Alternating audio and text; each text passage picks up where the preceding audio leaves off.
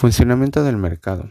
El mercado se dice que es el establecimiento, lugar, institución o medio por el cual se ponen en contacto personas o colectivos que desean vender o adquirir algún producto o servicio. Y este funciona con ofertantes y demandantes para realizar dichas transacciones. En dichas transacciones intervienen los precios. Los precios tradicionalmente se cree que son fijados por la ley de oferta y demanda, la cual dice que ante mayor oferta que la demanda, el precio del bien tiende a bajar.